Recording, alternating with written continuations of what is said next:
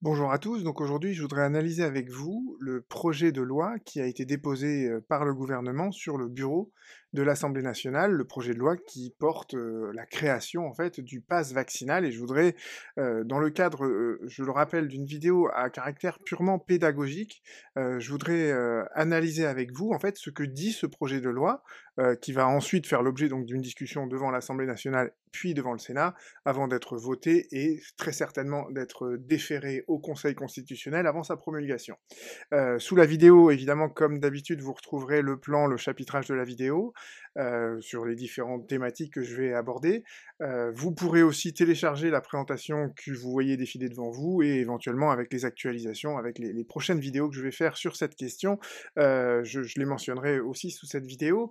donc aujourd'hui, je ne fais que vous présenter donc ce projet de loi, et euh, dans la prochaine vidéo, j'essaierai d'avoir une analyse un peu plus euh, euh, fouillée, j'essaierai de prendre un peu plus de recul et surtout de répondre aux questions que vous avez déjà commencé à me poser sous ma précédente vidéo. Alors, déjà, première chose, c'est comment on fait pour retrouver le projet de loi euh, qui a été euh, annoncé par le gouvernement et comment en fait on peut suivre toute la discussion de cette loi? Donc ça, vous, c'est quelque chose que je fais très souvent moi euh, dans le cadre de ma veille juridique et donc je vous invite à aller sur le site viepublic.fr. Vous avez en fait ce qu'on appelle le panorama des lois et dans le panorama des lois, on vous propose donc toutes les lois qui sont en cours de discussion devant le Parlement et vous avez donc depuis ce matin une nouvelle page qui a été créée sur ce projet de loi portant création donc du pass vaccinal.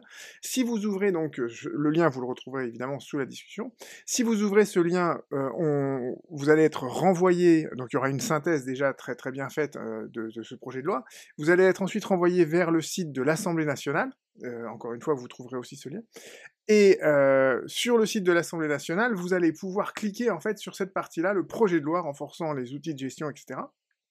Et donc, en cliquant sur ce lien, vous tombez en fait sur ce, classiquement euh, ressemble à un projet de loi. Donc un projet de loi, c'est toujours un peu comme ça, avec toujours ce même intitulé, euh, et vous pouvez lire en fait ce projet de loi. Alors la lecture d'un projet de loi, c'est pas toujours facile, donc c'est pour ça que je fais cette vidéo, et j'espère euh, que ça a vraiment un caractère pédagogique, au sens où en fait le projet de loi, il est dit dès le début en fait, ce projet de loi, il ne fait que modifier une loi qui a déjà été votée, la loi du, donc, du 31 mai 2021, et cette loi, en fait, c'est celle qui instaure le pass sanitaire.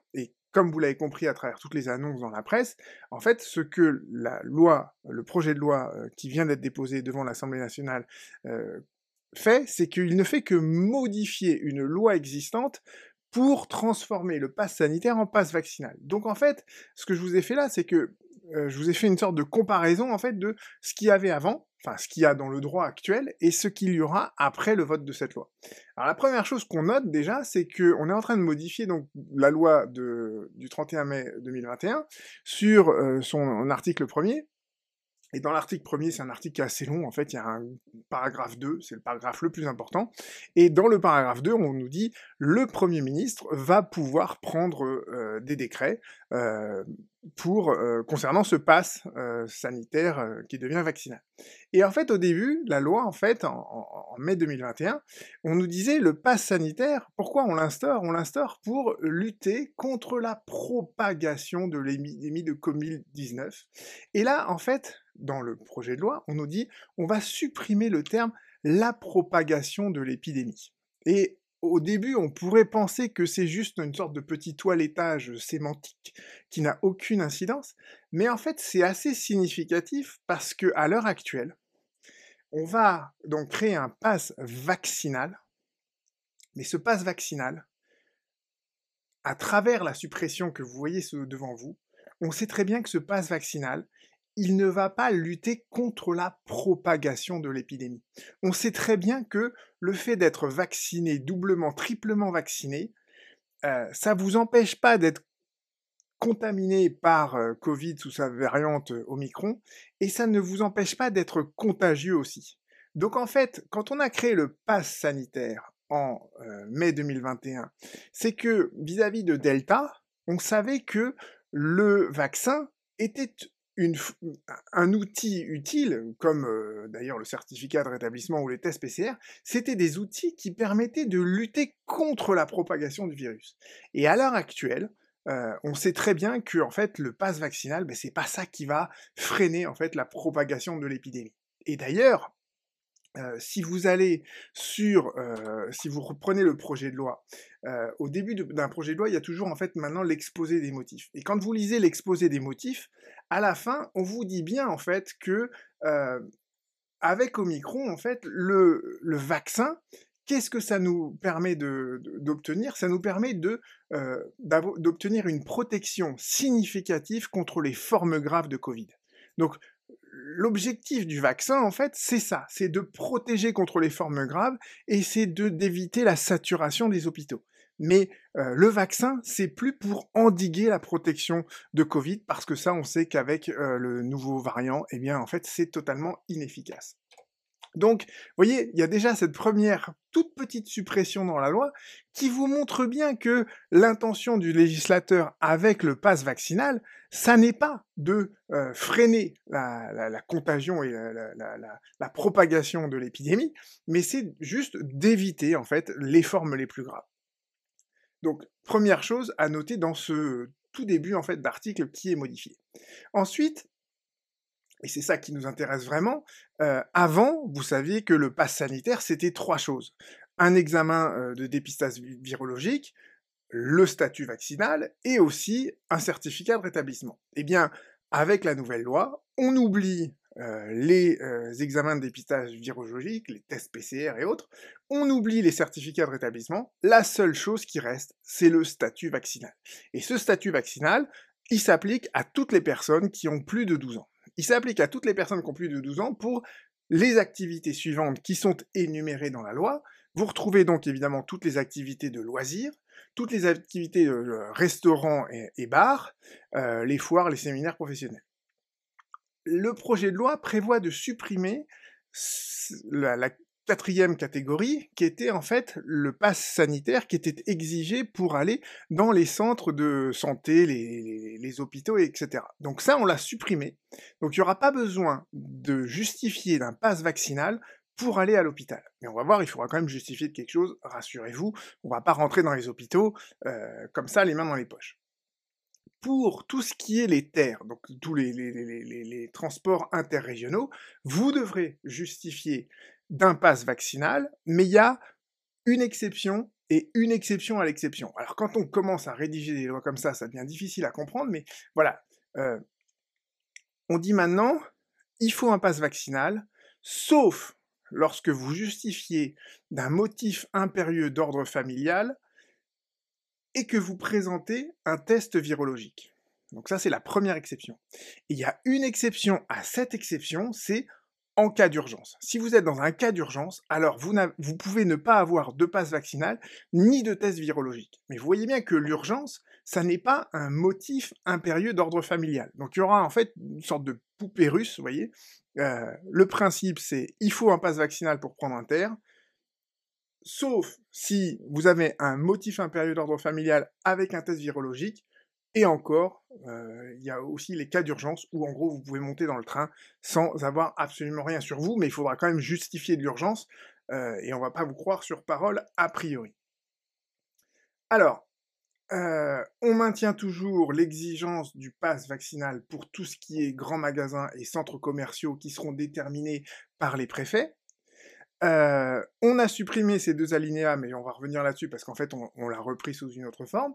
Et je vous ai dit tout à l'heure que on avait pour les tout ce qui était hôpitaux, santé, tous les établissements de santé sociaux et médico-sociaux, on n'exigeait pas le pass vaccinal, mais on exige quand même, et c'est ce que nous dit la loi, on exige quand même un pass sanitaire. C'est-à-dire que pour rentrer dans un établissement de santé, vous devrez justifier, comme c'est d'ailleurs le cas à l'heure actuelle, d'un dépistage virologique, ou bien de votre statut vaccinal, ou bien d'un certificat de rétablissement.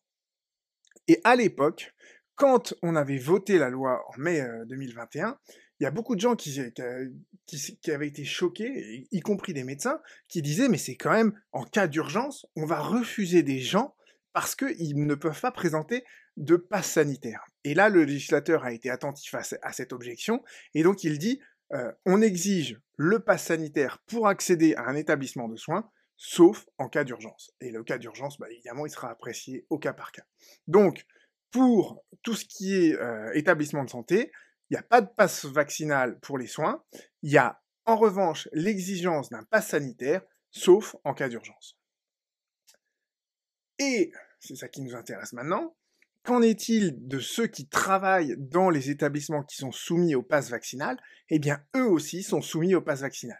Autrement dit, euh, à l'exception donc du chapitre 2 de la loi de 2021, ça en fait c'est toutes les professions de santé, euh, tous les soignants qui sont déjà soumis à l'obligation vaccinale, dorénavant tous les salariés, tous les fonctionnaires qui travaillent dans un établissement qui est soumis au pass vaccinal devront eux aussi être vaccinés. Et ils n'ont plus le choix de présenter des tests PCR, ils n'ont plus la possibilité de simplement montrer qu'ils ont euh, un certificat médical de rétablissement à Covid. Non, ils doivent justifié d'un schéma vaccinal complet. Et euh, autre innovation de la loi qui est très importante, c'est la fameuse règle des 2G, c'est-à-dire que le Premier ministre pourra, dans certains cas, non seulement exiger un, statut vaccinal complet, mais en plus de ça, un dépistage virologique. Donc, pour certaines activités, pour certains lieux, en fonction de l'évolution de l'épidémie, le pass vaccinal ne sera pas forcément suffisant. Il faudra en plus présenter un test PCR, un dépistage virologique. Et euh, petite concession que fait la loi à l'heure actuelle, c'est que, euh, bah, évidemment, tout ça se met en place très rapidement. Donc, si euh, un salarié justifie qu'il s'est engagé à recevoir tous ces vaccins, eh bien en fait la prise de rendez-vous qu'il aura pris pour tous ces vaccins, en fait, ça sera, équivaudra en fait à un pass vaccinal. Donc en fait, on prévoit cette mesure transitoire pour le temps nécessaire à l'achèvement de ce schéma vaccinal complet. Donc ça, c'est ce que prévoit la loi. Petite entorse au fait qu'il faut être vacciné tant que, a priori, on va l'être et que c'est certain. Autre chose que nous prévoit la loi, c'est sous quelle forme, et là vous allez voir c'est un sujet qui est un peu polémique, sous quelle forme on peut présenter ce pass vaccinal? Eh bien en fait on ne change rien à ce qui avait été prévu auparavant, c'est-à-dire qu'on peut toujours le présenter sous la forme de l'application Tous Anti-Covid, ou bien on peut le présenter sous format papier ou numérique.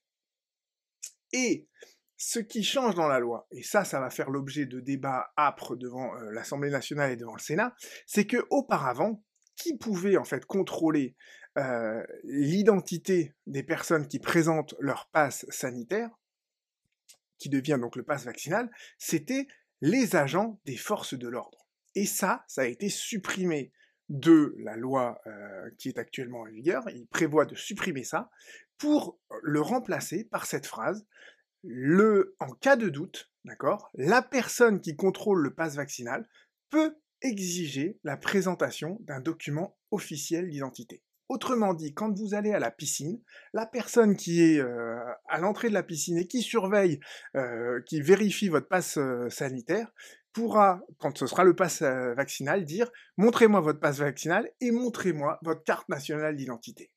Et là, que n'importe qui, c'est-à-dire pas, pas un agent des forces de l'ordre, que n'importe qui puisse demander à quelqu'un d'autre ses papiers d'identité, je serais étonné que ça fasse pas l'objet d'un débat. Je serais étonné que ce soit voté tel quel dans la loi. En tout cas, si c'est voté tel quel dans la loi, ça sera forcément déféré au Conseil constitutionnel et il faudra que le Conseil constitutionnel détermine, tranche si c'est pas une atteinte disproportionnée euh, à la vie privée des gens.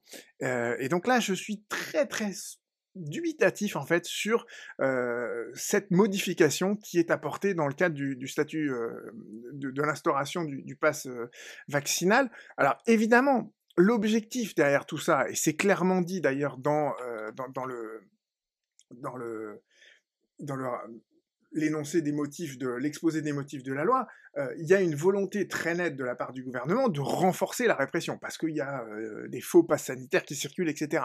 Mais de là à vouloir renforcer la répression, c'est une chose. La mettre dans les mains de tout et n'importe qui, ça me gêne un peu plus. Donc je, voilà, je suis un peu dubitatif sur ce point-là.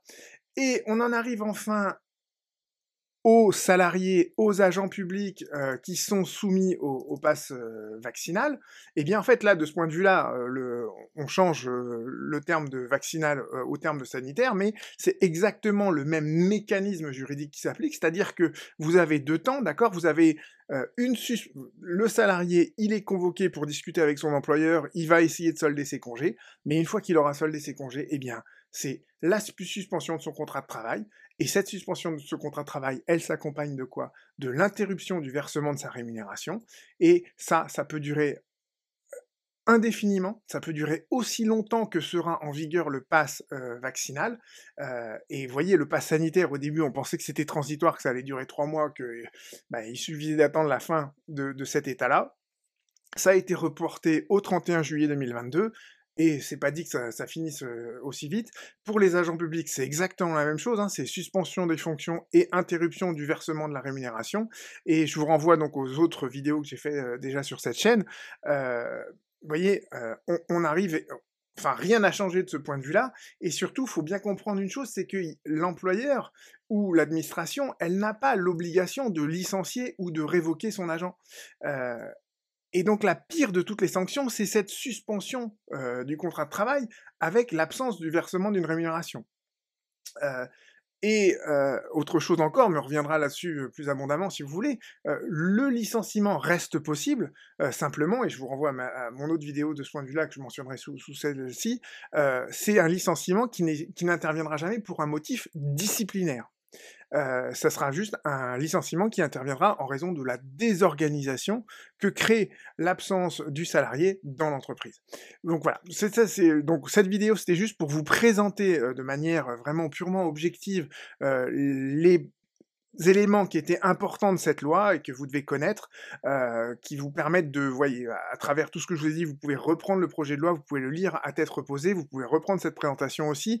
Maintenant, vous savez euh, véritablement de quoi il en retourne, et c'est sur cette base-là que va s'enclencher d'ailleurs le, débat parlementaire, et j'essaierai de suivre ça, euh, notamment parce que c'est ce que je propose à mes étudiants de faire dans le cadre de mon enseignement au semestre suivant. Donc vous pouvez compter sur moi pour, essayer d'analyser en fait tout le processus qui va aboutir au vote de la loi et sans doute la saisine du Conseil constitutionnel et enfin la promulgation de cette loi. Je vous remercie, n'hésitez pas à poser vos questions sous cette vidéo et on se retrouve très bientôt. Au revoir.